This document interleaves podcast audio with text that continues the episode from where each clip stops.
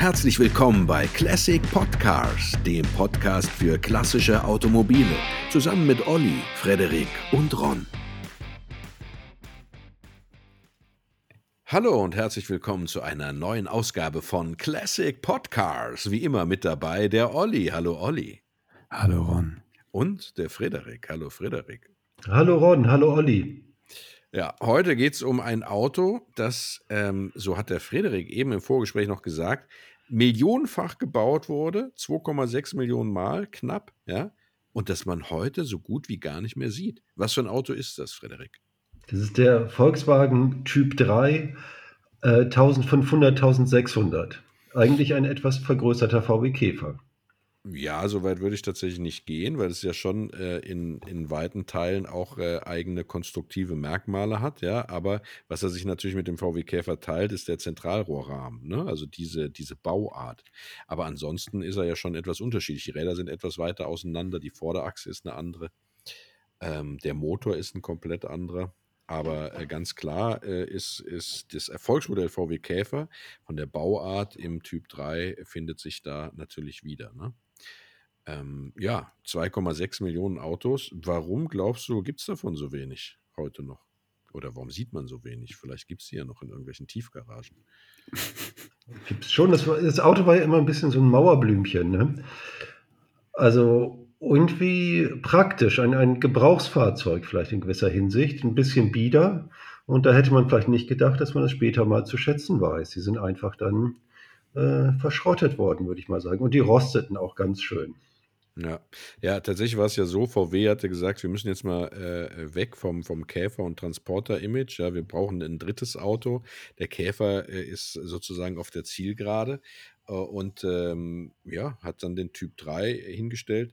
Ähm, typ 1 war VW Käfer, Typ 2 der Transporter, der sogenannte VW Bus, wie wir ihn heute nennen, oder Bulli.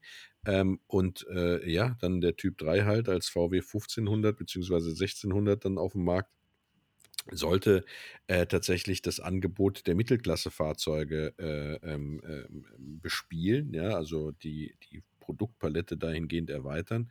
Und er stand in Konkurrenz zum 17M oder was war das? Ne, Ford Taunus, ne? Oder?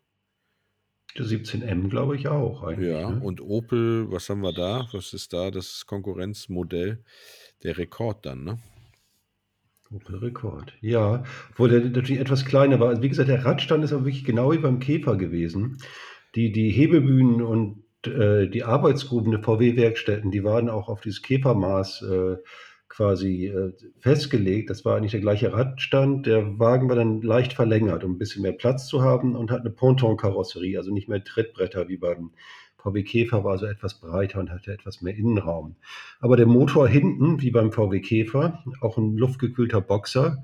Also das ist jetzt nicht so weit weg vom VW Käfer. Ja, aber und, es ist ein ganz, hm. ganz neuer Motor. Ne? Der war ja sehr flach gebaut. Also ja. war die, äh, das, das, die, die, die Luftkühlung, das Kühlgebläse äh, sozusagen direkt an die, an die Kurbelwelle angeflanscht haben und das nicht mehr so ein Aufbau war auf dem Käfer drauf. Und dadurch ähm, äh, war es möglich, dass über dem Motor noch so ein kleiner Kofferraum war. Ne? Also was ja mhm. bei, bei VW Käfer nicht möglich war. Und dadurch wurde auch die Bauart-Variante, also der Kombi überhaupt erst ermöglicht. Mhm. Aber der das Joke heißt, war ja, wenn man die Motorhaube hinten aufgemacht hat, sah man ja erstmal keinen Motor, ne? dass das Auto genau. keinen Motor brauchte. Ne? Richtig, also der war insgesamt ja. 40 Zentimeter niedriger. Ne? Mhm. Aber äh, eigentlich war es auch, die Basis war schon der Käfermotor. Ja, ne? es ist auch ein Boxermotor, mhm. ohne Frage. Ja. Das ist schon richtig. Ne? Und klar, er ist aus dem Boxermotor vom Käfer entwickelt worden, aber du kannst jetzt diese Teile nicht hin und her tauschen. Ne? Also das mhm. ist nur schwerlich möglich. Und ich dachte immer, der wäre etwas, äh, die Achsen wären etwas weiter auseinander als beim Käfer. Nee, 2,40 Meter. Echt? Bei beiden, das war auch das Problem. Also Innenraum war dann auch nicht so, also eigentlich war der Wagen auch nicht so richtig konkurrenzfähig, ne? So ganz richtig zu dem 17M oder so. Es war eben durch diese Käferbauart ein Kompromiss schon, aber das war ein sehr zuverlässiges Auto, das war gut gebaut. Also es hatte auch was und es gab eine Vielfalt. Es gab die Limousine, es gab ein Fließheck, es gab ein, äh, ein Kombi und der Kombi war total beliebt. Der war am Anfang hat es mehr als die Hälfte der, der, äh, der Verkäufer ausgemacht und der war ja auch der Vorgänger des Passat, bei dem das ja quasi genauso ist. Genau, ja, ja. An das Problem aber, was du jetzt so geschildert hast, was du als Grund angeführt hast, warum man Mhm. heute so wenig Autos sieht, war ja auch eigentlich, zumindest laut Presse damals bei Erscheinen des, ähm, des, des Typ 3 1961, auch das Problem des Autos, dass es halt einfach ein biederes, äh, unspektakuläres, technisch nicht innovatives Fahrzeug sei, äh, das wohl kaum äh, mithalten kann äh, mit den Konkurrenten Ford Taunus oder Opel Rekord äh, weil ähm, äh, ja, es, es, es einfach äh, nichts Neues bietet und äh, auch von der Motorisierung her, ja, mit in der Spitze 54 PS jetzt nicht unbedingt ähm, ja, ein gefürchteter Rennwagen war. Da waren ja die Konkurrenten dann schon auch etwas um Ja. 5 bis 10 PS stärker. Ne? Gab es Und unter äh, 6-Zylinder natürlich dann auch die Opel und so. Ja. Und äh, dann ähm, war es eben auch so, dass äh, äh, äh, das alle überrascht hat, dass dieses Auto dann doch so einen reißenden Absatz fand, was tatsächlich an dieser Variant-Version lag, an dieser Kombi-Version. Und du hast halt recht, es war einfach ein Arbeitstier. Ne? Für Handwerker war das ein günstiges Auto. Es hat unter 7000 D-Mark gekostet. Das war zwar teurer als der Käfer, aber du hattest halt dann Laderaum für so einen äh, Maler oder sowas, äh, der jetzt nicht mit einem Bus unterwegs war, sondern für kleinere Dinge äh, war das das perfekte Auto. Und wenn das kaputt war, das hat man dann halt so versucht, so lange am Leben zu halten wie möglich. Und wenn es dann kaputt war, wurde es halt weggeschmissen. Ne? Äh, Weil es eben nur ein Arbeitsgerät war und als solches auch behandelt wurde ne? und gepflegt wurde. Das heißt also nötigste Reparaturen. Äh, wenn eine Beule drin war, war eine Beule drin. Wenn Rost war, dann wurde halt einfach ein Flicken drauf geschweißt. Und irgendwann äh, war man dann am Ende der Möglichkeiten angelangt und das Auto ist den Gang alles Irdischen gegangen. Ne? Ähm, das hat dazu geführt, dass von den zweieinhalb Millionen Autos heute tatsächlich kaum noch welche im Straßenbild zu finden sind. Was sehr schade ist, weil ich finde eine ganz hübsch, muss ich ehrlich sagen. Also vor allem den Kombi, äh, den finde ich ganz schön. Hm, ich finde eigentlich auch den Fließheck gar nicht das Fließheck ganz schön. Das wurde damals das kam 1965 auf den Markt. Das hat dann hieß dann 1600 TL und damals sagte man dann traurige Lösung oder traurige Linie, weil man den irgendwie so bieder fand. Aber heute sieht er eigentlich irgendwie ganz hübsch aus. Ja, findest du? Ja. Also ich muss ehrlich sagen, so im Original, ja, spricht er mich jetzt auch nicht so an, aber es gibt äh, tatsächlich sehr schöne, äh, das darf man gar nicht sagen, aber sehr schöne optisch getunte oder auch technisch getunte Fahrzeuge, die dann etwas tiefer sind und sowas. Ja. Da finde ich, macht er dann was her. So in diesem Mausgrau am besten noch ähm, als klassischer äh, äh, Originalzustand finde ich ne ehrlich gesagt nicht so schön. Ne? Also ich finde nicht hässlich, das ist so, aber äh, er, ist, er ist nicht so, als wenn das jetzt so mein, mein Herz erwärmen würde. Da finde ich die, die Limousine dann, dann, dann schicker und äh, am schönsten, wie gesagt, ich kann mich nur wiederholen, finde ich dann den Kombi. Ne? Und es gab ein Cabrio auch. Ja, es gab ein Cabrio, Hm. das wurde aber über den Entwicklungszustand äh, äh, Zustand hinaus äh, nicht weiter verfolgt, weil die das Auto nicht stabil bekommen haben. Ne? Also ähm, der war einfach von der Wind Verbindungssteifigkeit her nicht serientauglich und dann wurde der äh, im Prototypstadium verworfen. So zumindest Mhm. sind äh, meine Erinnerungen. Es gab, glaube ich, von Karmann Gia, die haben dann noch ein Cabrio gebaut, äh, aber auch nur in einer sehr geringen Stückzahl. Oder es war sogar äh, der, der, das Prototyp-Auto. Aber ähm, äh, äh, was Karmann Gia ja gemacht hat, also wenn das jetzt ähm, ähm, stimmt, der Typ 34, der Karmann Gia Typ 34, also nicht der klassische Karmann Gia, sondern der spätere Karmann Gia, der ist ja äh, 1 zu 1 auf der Bodengruppe von dem VW 1600 aufgebaut. Ne? Genau. Und äh, davon haben natürlich viel mehr überlebt. Es gibt auch noch ähm, in Brasilien hat man, also die, die Produktionszeitraum vom Typ 3 war eigentlich von 1961 bis 1973. In Brasilien hat man sie noch sehr viel länger gebaut, bis in die 80er Jahre. Und da gab es auch den SP2, so ein richtiger Sportwagen auf der Basis. Ja, richtig. An den finde ich halt richtig toll. Ne? Das wäre so Ja, einer meiner Traum-VWs. Äh, den finde ich, finde ich richtig klasse. Aber ähm, äh, wo wir jetzt schon in Brasilien angekommen sind, ähm, der, der 1600er bzw. 1500er oder der Typ 3, der in Brasilien gebaut wurde, der hat sich ja elementar von dem europäischen Modell unterschieden. Ne? Weil ähm, er hatte tatsächlich von, vom Käfer auch den Motor übernommen. Äh, Das heißt, er hatte eine, eine re- äh, andere Karosserieform auch, ja. Er sah, ja, fast aus wie ein Lader, möchte ich meinen. Und ähm, äh, er hat dann erst zu einem späteren Zeitpunkt auch den Motor dann von dem europäischen äh, Typ 3 bekommen. Ähm, das mhm. heißt also, wenn man diese Autos heute sieht, dann äh, glaubt man nicht, dass es sich dabei um Typ 3 handelt, weil man die natürlich aus europäischem Blickwinkel oder deutschem Blickwinkel von der Form her ganz anders in Erinnerung hat. Mhm. Ne? Und der SP2 war dann nochmal anders, aber der hatte tatsächlich auch äh, 54 äh, PS nur, 1,6 Liter und wurde bei Camanguia do Brasil gebaut. Also das gab es auch in Brasilien, gab es auch Carman. Ach, das ist schon ganz interessant. Ja, das wusste ich gar nicht. Ne? Ja. Der, 82 auch, wurde der gebaut. Der hatte, mh, der hatte auch äh, die Käfer äh, vom Fahrwerk her ähm, äh, die, die, die Käferachse ne? und hatte dann auch nicht die, die, die neu konstruierte Achse äh, vom deutschen Typ 34. Ne? Mhm. Ähm, das meine ich mich noch zu erinnern. Aber nichtsdestotrotz äh, finde ich das immer interessant, ähm, was so äh, dann in Brasilien auf den Markt kommt. Und ich verstehe halt nicht, warum der, warum der SP es dann nicht nach, nach Deutschland geschafft hat, weil das ja von der, von der Linienführung her, von der Studie, von der Optik her ein total tolles Auto war. Ne? Das ist schon, ja, man hatte ja dann noch den Scirocco 1 schon. Ach, richtig, genau. Und da mhm. sollte er keine Konkurrenz machen. Ne? Mhm. Ja. Und der Scirocco war ehrlich gesagt technisch natürlich auch viel besser, weil auf Golfbasis. Das war schon eine andere Generation Auto quasi. Absolut, ja. Ne, der Scirocco war ja eigentlich vor dem Golf. Ne? Also es gab zuerst den Scirocco und dann kam der Golf. Ja, ja aber ich meine Golftechnik, Frontantrieb, ja, die absolut, Golfmotoren, genau, ganz, also die richtig. Abkehr vom Käfer. Hm? Ja, genau. Hm. Ja. ja, was auch interessant war bei dem, also bei dem Typ äh, 3, äh, der hatte den, den Ölkühler äh, hatte er äh, flach eingebaut, also liegend, ähm, was sich auch vom, eine Unterscheidung vom Käfer äh, ergibt und hat dadurch die, die thermische Problematik, die ähm, äh, das, der, der, Einbau dieses Ölkühlers beim Käfer immer nach sich geführt hat, äh, dann ein, ein, ein bisschen ähm, äh, na, verringert. Ne? Und ähm, was, woll, was wollte ich? Ich habe ich hab für den Faden verloren. Heute ist so ein anstrengender Tag. ja, aber wir aber, haben auch eben, eben dieser Flachmotor, man kam da, genau. ich weiß gar nicht, es ist auch echt, glaube ich, ziemlich nervig daran zu arbeiten. Ne? Das ist. Äh, ja, du hast, du hast dann bei dem Typ 3 äh, nur so, so, eine, so eine Klappe im Kofferraumboden. Mhm. Ne? Äh, ähm, hinten, wo du zu Wartungszwecken äh, dann dran kam, also aufmachen konntest und an den Motor schrauben konntest. Auf der anderen Seite, wenn tatsächlich was dran war, der Motor war ja wie beim Käfer sehr schnell einfach äh, abgelassen. Ne? Wenn du äh, ja. drunter gegangen bist, hast den gelöst, konntest du den sehr schnell ablassen. Ja. Ähm, und konntest dann daran arbeiten im Freien. Hm. Aber schön war auch, wusstest du, dass es der, das erste deutsche Serienauto äh, mit, mit Einspritzer war, elektronischer oh. Einspritzung? DJ Tronic 1967, aber auch nur für den Export in die USA wegen Kalifornien. Wegen ja. der, Ach, wurde ähm, der in ähm, Deutschland gar nicht angeboten? doch, das konnte man dann auch kaufen, aber das war nur eigentlich für, für Kalifornien entwickelt, wegen der Abgasvorschriften. Ah ja, siehst du mal. Aber es war das erste deutsche Serienauto mit elektronischer Kraftstoffeinspritzung. Das ist in der mhm. Tat äh, bemerkenswert.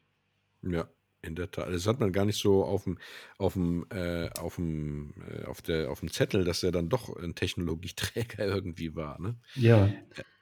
Ich habe mal mit einem Tuner gesprochen, der sich so einen Variant sehr schön äh, gebaut hatte, ähm, den, den flach gemacht hat, hat den ein bisschen heiß gemacht vom Motor her, äh, mit einem 2 Liter Busmotor, glaube ich, drin. Äh, mhm. Und der hatte mir erzählt, dass ähm, äh, der, der, der, Automatik, der auf den Markt kam, eine andere Hinterachse hatte. Ähm, und zwar eine Schräglenker-Hinterachse. Äh, mhm. Wobei die anderen, die normalen Serienschalter, äh, äh, ja ähm, eine Pendelachse hatten. Ne? Ja, aber das und, war. Diese, den ich kurz unterbrechen darf, ab 1969 hatten auch die, die Schaltgetriebe Typ 3, das Schräglenkerfahrwerk. Ach komm, siehst du, mhm. weißt du mehr als ich. Ja, dann, dann ist das so. Aber auf jeden Fall hatte er damals von, vom, von einem äh, geschlachteten äh, Automatik sozusagen sich die Schräglenker-Variante äh, geholt, ja, und hatte mhm. darauf dann aufbauend äh, sozusagen sein getuntes Fahrzeug aufgebaut. Und äh, ja, ich wusste gar nicht, dass er dann irgendwann auch sägelmäßig, äh, serienmäßig die Schräglenker hatte. Aber mhm, genau, das war 69, war dann die wurde die Frontpartie ein bisschen länger, mhm. um ein bisschen mehr Kofferraum zu schaffen und auch wegen der äh, Crash-Vorschriften in den USA hat größere Stoßstangen, größere Blinker, größere Heckleuchten und eben auch die Pendelachse ist dann auch beim Schaltgetriebe rausgeflogen. Mhm. Das war nicht die größte Modellpflege auch bei dem Auto letztendlich. Ah ja. Was ich ja so richtig geil finde und weswegen ich den ja schön finde, auch so von der Seite her, sind diese Lüftungsschlitze hinten am Heck, ne? Ähm, der hat ja, vorne ist er so lang, deswegen würde ja der geneigte, äh, unkenntliche Beobachter vermuten, dass der Motor vorne sitzt, ja, und dann hat ja. er hinten halt diese, diese Lüftungsschlitze an der Seite, womit klar ist, mhm. ah, ein Heckmotor, ja.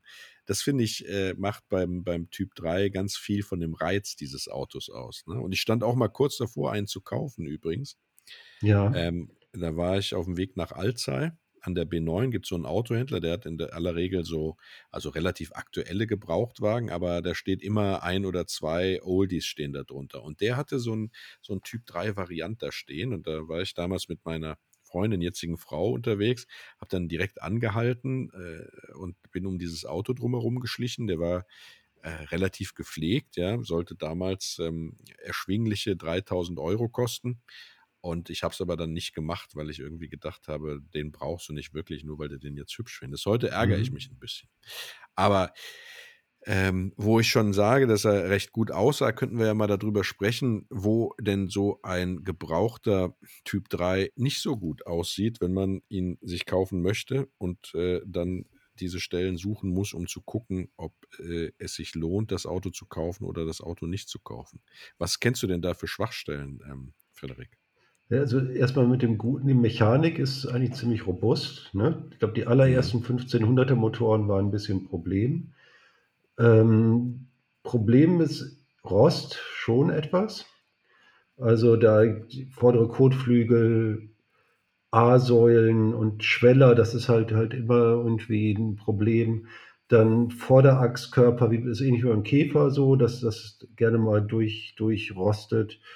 Ähm, da muss man halt total aufpassen. Allerdings das Gute ist, dass es eigentlich noch ziemlich viele Teile gibt. Dann doch, doch noch einige äh, Schlachtfahrzeuge und irgendwie sind doch eigentlich bis auf die vorderen Kotflügel ziemlich viele Teile noch da. Hm, ja. Also was, was ich über, über die, die, Rost weiß an dem Auto, ist es vor allem die Lampentöpfe. Ja, also weil die haben ja diese Zierringe da oben und äh, im Grunde genommen ist es äh, darunter immer gammelig. Ja, da muss man aufpassen. Ähm, äh, dann hatte das Auto aus Verstärkungsgründen äh, solche Kästen sozusagen in die Radkästen geschweißt. Ne? Und die hatten eigentlich so Ablauföffnungen, wo Wasser ablaufen soll, aber eigentlich ist durch diese Öffnung das Wasser reingedrungen. Das heißt, diese Verstärkungsblech im Radkasten hat dazu geführt, ähm, dass äh, äh, da eben dann Rostnester entstanden sind, ne? was dann eben äh, gerade bei den vorderen Kotflügeln dann äh, oft zum Agar ausführt. Ja? Ähm, und auch die Seitenbleche zum, zum vorderen Kofferraum rosten dadurch dann eben, ja. Also da muss man dann schon hingucken, weil da hat man dann schon einiges an Arbeit. Ähm, die Ersatzradwanne, da steht öfter mal Wasser drin, insbesondere wenn so die Dichtungen äh, porös sind. Ja, und ähm, ja, die Türanschläge, glaube ich, sind auch noch äh, äh relativ ähm, rostanfällig eben aus demselben Grund, äh, weil eben die Rostgefährdung dann in diesem gesamten vorderen Bereich durch diese durch diese äh, ja, Verstärk Verstärkungsbleche ähm, äh, da droht. Ne? Und ähm, was gut ist an dem Auto ist, dass er ja ähnlich wie beim Käfer ist die Karosserie nicht mit dem, mit dem äh, Fahrgestell verschweißt, sondern du kannst sozusagen die ganze Karosserie könntest du abnehmen, ne? könntest dann sozusagen das äh, Boden, die Bodengruppe machen und äh, dabei die Karosserie dann eben auch sehr gut restaurieren, weil du da überall dran kommst. Das ist, das ist top, ja. Ähm, und äh, das ist auch gut, gerade bei solchen äh, Sachen wie beispielsweise der Tankentlüftung. Ja? Also die Tank, äh, der Tankeinfüllstutzen ist ja vom Kofferraum dann irgendwann nach außen in den rechten Kotflügel gewandert. Und da gibt es dann Entlüftungsleitungen auch. Und am, äh, im, an diesen Entlüftungsleitungen äh, dran war auch gerne immer der Gammel dann äh, ähm, am Werk. Ne? So, und da kommst du halt am besten natürlich dran, wenn du die Karosserie abnimmst. Ja. Was die Mechanik angeht, da ist es so, der, der äh, 1500er Motor war nur eigentlich der mit 54 PS nicht so haltbar, weil der thermische Probleme hatte. Ne? Äh, der, der Nachfolgemotor, der 1600er Motor, der hatte ja auch nur 54 PS, aber er hatte ähm, äh, halt etwas mehr Hubraum und musste nicht so getreten werden. Das heißt, die maximale Leistung hatte der schon bei 4000 Umdrehungen, anders als der frühe 1500er bei, bei 4, 4200, mhm. glaube ich. Ja, der, eigentlich hatte der nur 45 PS, ne, der 1500er. Der 1500er, genau. Der wurde, den gab es dann mit zwei Vergasern als S, der hatte dann auch 54. Genau, und der mhm. ist thermisch belastet, ja. Da wurde auch die, die Verdichtung enorm erhöht, ne?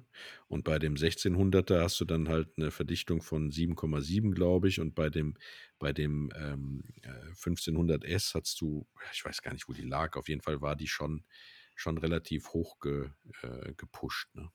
So, und äh, ja, worauf man achten sollte, ist, dass du äh, tatsächlich ähm, äh, die Kühlrippen anguckst, ja, wenn die sozusagen sehr verölt sind, dann ist das ein, eine klassische VW-Schwachstelle von diesen Boxermotoren, weil die Stößelstangenschutzrohre, äh, die äh, sind dann ähm, ja äh, nicht mehr dicht. Die sind halt sehr, äh, sehr nah an den, an, den, an den Zylinderköpfen dran. Dadurch sind die Temperaturschwankungen ausgesetzt, was zur Folge hat, dass die sich dauernd ausdehnen, wieder zusammenziehen, ausdehnen, zusammenziehen. Also im Mikrobereich, aber eben doch spürbar. Das heißt also, die arbeiten regelrecht, ja. Äh, und äh, dann sind diese Dichtungen irgendwann hin und dann tritt eben Öl aus. Ne? Und das muss dann halt behoben werden, weil so ein ständig ölender Motor ärgert nicht nur die Nachbarn, sondern irgendwann auch den Besitzer, wenn es zu schlimm wird. Ne? Ähm, ja, ansonsten gibt es so Kleinigkeiten. Also die Bimetallfeder, die äh, bei Vergasermodellen die Startautomatik steuert, die ist oft hin und dann denkst du, warum verbraucht er denn so viel? Weil er dann immer viel zu fett läuft. Ne? Dann braucht er um die 20 Liter und nicht nur 10, wie es sonst eigentlich äh, äh, ist. Ja, äh, ja, Vorderachse hast du schon genannt. Ähm, ansonsten das, was man sonst auch immer kontrolliert, ne? die, die Gummielemente äh, zur Begrenzung des Federwegs, äh, die Gummielemente, äh, also die, die, die, äh, Lagerelemente aus Gummi, ne? das sollte man alles äh, überprüfen, ob die nicht äh, schon gerissen oder teilweise nicht mehr vorhanden sind, weil dann schlägt es Metall auf Metall, das ist nicht immer so schön und was bei diesen ganzen VW-Boxern natürlich ein neuralgischer Punkt ist, ist ähm, die Auspuffanlage ne, mit den Wärmetauschern auch und so weiter. Wenn das durchgerostet ist, ähm, das kannst du nur schwerlich rekonstruieren. Das ist viel Arbeit, das alles zu schweißen und in aller Regel weißt du auch nicht, wo du anfangen sollst zu schweißen, weil egal, wo du dann ansetzen willst, ist es auch schon knusprig. Äh, das heißt, da musst du dann eben eine neue Anlage kaufen und äh, das ist, ja, wenn du eine gute haben willst, recht teuer. Ne? Aber ansonsten ist es eigentlich ein ideales Einsteigermodell für, für einen Oldtimer ähm, mhm. denke ich mir, weil du alles sehr gut machen kannst. Und du hast ja auch gesagt, die Teillage ist, ist eigentlich äh, okay. super. Ja. Ne? ja. super, ja, also okay zumindest. Und man, man, bekommt keinen Sportwagen, da muss man sich schon drüber im Klaren sein. Ja. Das ist schon sehr käfermäßig, Höchstgeschwindigkeit 135, 0 auf 100 aber, in 25 aber Sekunden. in der heutigen Genau, ist auch irgendwie eine Entschleunigung. Ne? Aber ja. auch im Rennsport hat er natürlich nichts weggerissen. Ja, ja. Oder hast du da was gefunden, Olli? Nee, da gibt es nichts. Auch im Grenz, man muss ja auch sagen, dass dieses Auto auch ziemlich schwierig zum, im Grenzbereich zu beherrschen war. Ne? Das, ist, äh, das war jetzt kein Auto zum Kurvenräubern. Ist denn einer von euch beiden schon mal gefahren? Leider nicht. Nee, also ich bin ich nur. Käfer gefahren. Hm? Ja. Bist du schon mal eingefahren? Olli? Ich? Nee. Ja. Also ich muss sagen, ich habe mich ja mit dem Auto das äh, kannte ich ja bis, bis quasi wir drüber gesprochen haben, überhaupt nicht. Du hattest Und, den nicht ähm, auf dem Schirm. Nee. Also sehr schön, jetzt lerne ich auch was von, von euch mal wieder, wie immer. Großartig, ja, nee, den hatte ich so gar nicht auf dem Schirm und ähm, deswegen höre ich auch ganz gespannt zu. Wie findest du den denn jetzt, wo du ihn kennst? Ja. nicht so nice. Ohne meinen Anwalt. Ähm, nichts mehr. Das heißt ja. nicht so meins. Ähm, ja. Hat keine Klappscheinwerfer. Ne? Er hat keine, keine Klappscheinwerfer, das ist richtig. Definitiv nicht. Kost, äh, ist aber relativ günstig auch. Ne? Man bekommt eigentlich ab, die, es gibt nicht so super viel im Angebot, aber ab 7000 Euro hat man ein fahrbares Modell und die ganz schönen kosten ungefähr 20. Ja, Hm. wobei ich glaube, das sind Traumpreise, diese 20.000, ne? Ich glaube nicht, dass das zu erzielen ist. Also, du kriegst die Bastelbuden, also wo du sagst: „Okay, das ist jetzt was, da lohnt sich sozusagen die Rettung.“ Die kriegst du Mhm. so, ne, ab ab 3,5 hätte ich jetzt gesagt, ja? So totale Fritten so um die 2,5, aber ab 3,5 kriegst du was, wo wo du sagst: „Okay, ich schließe mich mal 'n halbes Jahr in meine Halle oder Garage ein und dann baue ich mir das Ding wieder hin.“ Ähm, und ansonsten so um die 10, ne? Sieht man auch sehr gute Exemplare. Glaubst du, dass die für 20.000 verkauft werden? Keine Ahnung. Also, am beliebtesten ist auch letztendlich der Kombi, ne? Der ist ja etwas gesuchter und alle Versionen mit echtem Schiebedach ist auch noch mal gefragt. Und die etwas älteren, kürzeren sind auch etwas gefrag gefragter. Also, die am häufigsten wäre aber der 1600L Stufenheck, der mit dem langen Langschnauze. Mhm. Das ist am einfachsten zu kriegen. Okay. Ja, ich meine, was du auf jeden Fall mit dem Auto haben wirst, du wirst du bist 'n Hingucker, ne? Also, der ist ja wirklich ultra selten mittlerweile. Das heißt, wenn du da irgendwo keine Ja. Ahnung, mit'm Käfer brauchst du ja nicht mehr irgendwo hinkommen. Ja, ähm, da hast du wirklich 'n seltenes Auto, ne? Das ist in der Ich glaube, für ja, ich glaube, für jemand, der Oldtimer also Bock auf Oldtimer hat, auch vielleicht so 'n Hobby einsteigt, ich glaube, ist das natürlich echt 'n cooles cooles Auto, ne? Es ist Mhm. nicht so teuer, es ist selten. Ähm, gibt 'ne super Fanszene, ne? Die Kannst die die Familie mitnehmen. Ja, das aber ohne Mist, das ist ja wirklich, äh, ähm Ja? wenn du irgendwie immer nur so Zweisitzer Sportmöhren hast, ähm, dann kannst du da die die Family reinpacken, ne? Ist kostengünstig im Unterhalt, ne? Ja. Und Also, und deswegen echt 'n ist schönes Einsteigerauto, ne, wenn man wenn jemand Bock hat, sich mit so 'm dem Thema Oldtimer mal zu beschäftigen. und ich glaube, er ist auch nicht? gut zu vermitteln, äh, so in 'ner Ehe, ne, weil das Auto ja schon irgendwie knuffig ist. Das heißt, äh, viele Frauen sagen ja: „Ach, guck mal, der ist ja süß. Ne, den finde ich auch gut.“ Ähm, ist das jetzt MeToo sexistisch? Ne, ne? Kann man schon sagen, so was, oder? Zumindest ist es jetzt kein besonders aggressives, äh, Mhm, ja. Fahrzeug. Man kann auch man auch wirklich das Fahrverhalten, äh, muss man auch eher gemütlich fahren. Manche haben auch vorne so Ballast reingetan nach vorne, weil der immer so 'n bisschen hing hin nach hinten runter etwas Ja. und dementsprechend auch schlecht geradeaus lief. Äh, ja, das ist jetzt auch kein kein Auto, wo man jetzt wirklich, äh, Rennen mitfährt auf der Straße. Mhm. Und ich meine, ganz wichtig ist, da hat der Olli schon recht, es gibt 'ne große Fanszene überhaupt für diese Boxer VW, ja? Ähm, da gibt's 'ne ganze Menge Treffen. Es gibt, äh, gute Clubs, die, ähm, also da auch immer mit Rat und Tat gerne zur Seite stehen, ja? Ähm, äh, also es gibt der größte Club ist der dieser Typ 3 Club, ja? Äh, die Typ 3 VW Typ Liebhaber, 3 ne? Liebhaber heißt 'n Mhm. der, ne? Die die VW Typ 3 Liebhaber e.V., also eingetragener Verein. Die findet man relativ, äh, äh, einfach im Internet unter typ3.de, ne? Also, wenn jemand tatsächlich auch jetzt damit spielt, mit dem Gedanken, einen zu kaufen. Es gibt auch 'ne E-Mail-Adresse, es ist einfach club@typ3.de.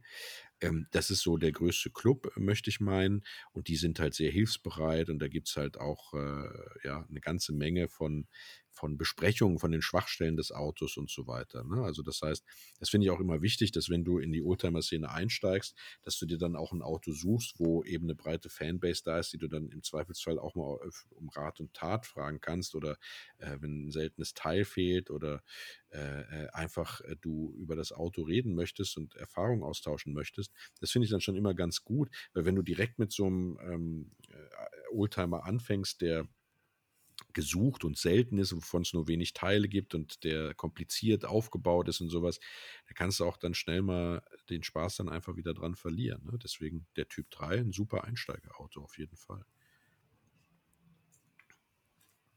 Ja. Ja, ähm, da sind wir ja fast schon durch, ne, mit dem Typ 3. Ja. Ja, schade, dass es keine Trivia dazu gibt. Du hast gar nix gefunden? Ne, echt nicht. Fluchtwagen in irgend 'nem Ne. Krimi? Ne, der hat nicht mal für 'n Kommissar gereicht. Scheiße, ja, das ist immer der natürlich gute Passat-Vorläufer, das ist also die einzige Geschichte, die ich gefunden habe, tatsächlich auch bei wirklich bei den Freunden von von von VW selber über die Presse äh, Stelle, dass wohl, ähm das ist wohl das hast du eben schon mal gesagt, ne, es gab ja Ca Cabrio-Prototypen Mhm. und dass man irgendwie, glaube ich, äh, die von Karmann aber gebaut wurden und dass man, ähm, da tatsächlich irgendwo noch so eine, ich glaube, zwei haben irgendwie angeblich noch irgendwie überlebt und hat man nie, nie gefunden. Dann hat man die, glaube ich, dann irgendwo ähm, bei der äh, Fahrt, also in Osnabrück dann in der, in der Fahrzeugsammlung von Kamann hat man dann tatsächlich so ein altes Ding nochmal ähm, dann äh, restauriert irgendwie, das man noch gefunden hat. Und das war anscheinend der Daily Driver von dem, ähm, von dem damals von dem Entwicklungsleiter, der wohl in diesem Cabrio-Prototyp jeden Tag, Tag ein, Tag ausgefahren ist. Und ähm, man hat den wieder komplett wieder instand gesetzt irgendwie. Und jetzt gibt es wieder eins von diesen Cabrios da in dieser Sammlung. Ach ja, guck mal an. Ja. Das ist das Einzige, was du als Film gefunden hast. Nicht als Film, sondern also tatsächlich so als, als Story drumherum, ja. Ach so. Und ähm, hm. das äh, mehr war jetzt. Äh, eher unscheinbar. Also, habt ihr was gefunden? Nee. nee. Also weder, ich schon, schon ein Riesenerfolg, ja, dass ich das Auto jetzt kenne weder Rennsport noch äh, in der Filmgeschichte hat es. Ich finde das aber auch cool. Ich meine, das doch, ja. muss ja nicht jedes Auto sofort. Aber vielleicht haben ja unsere lieben Hörerinnen und Hörer da draußen vielleicht einen Typ 3 und können uns tolle Geschichten erzählen. Das wäre doch auch mal was. Ja, oder Wissen von einem Film, wo er eine entscheidende Rolle gespielt hat, zum Beispiel. Ja. Das wäre ja auch sowas, ne? Ja. Ähm, äh, wo man was drüber erfahren kann. Also es gibt ja tatsächlich ein paar Filme, wo er, ich wollte dir das, ich dachte, du kommst da selber drauf, aber es gibt äh, ein paar Filme, die, äh, ja, die, ähm, ähm, wo der Typ 3 eine Rolle gespielt hat.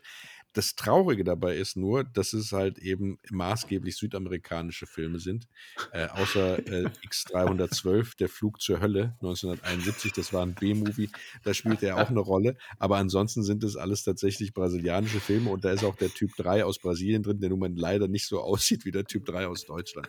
Ja, also wie zum Beispiel Bongo o Vagabundo 1971, ja, da hat er mitgespielt oder oh, ja, das, Dulce, Der ist mir durchgerutscht worden. Das, sorry, das ist tatsächlich. Adonna Danke, da Historiker. Ja. ja. ja. Es gibt auch einen französischen Film, Le Retour du Grand Blonde. Das heißt also die Rückkehr des großen Blonden. Das ist ein, ein Pierre Richard-Film. Das ist vielleicht der bekannteste europäische Film, wo man, wo man äh, ihn gefunden hat. Und da ist die Freundin von Pakt in der zweiten Reihe. Genau. So. Und aber ansonsten gebe ich dir recht, es war jetzt nicht so, dass er mal irgendwie in einem James Bond-Film, ja, sogar eine Ente hat ja mal in einem James Bond-Film mitgespielt. Das war jetzt hier leider nicht der Fall. Ja. Aber ja, so, dass man ähm, da guten Gewissens sagen kann, du, äh, man hätte schon sehr kompliziert recherchieren müssen, um das rauszufinden. Und ähm, meine Südamerika-Connections sind nicht so geil. Ja. Also John Klings Abenteuer, vielleicht hast du davon schon mal gehört. Ja.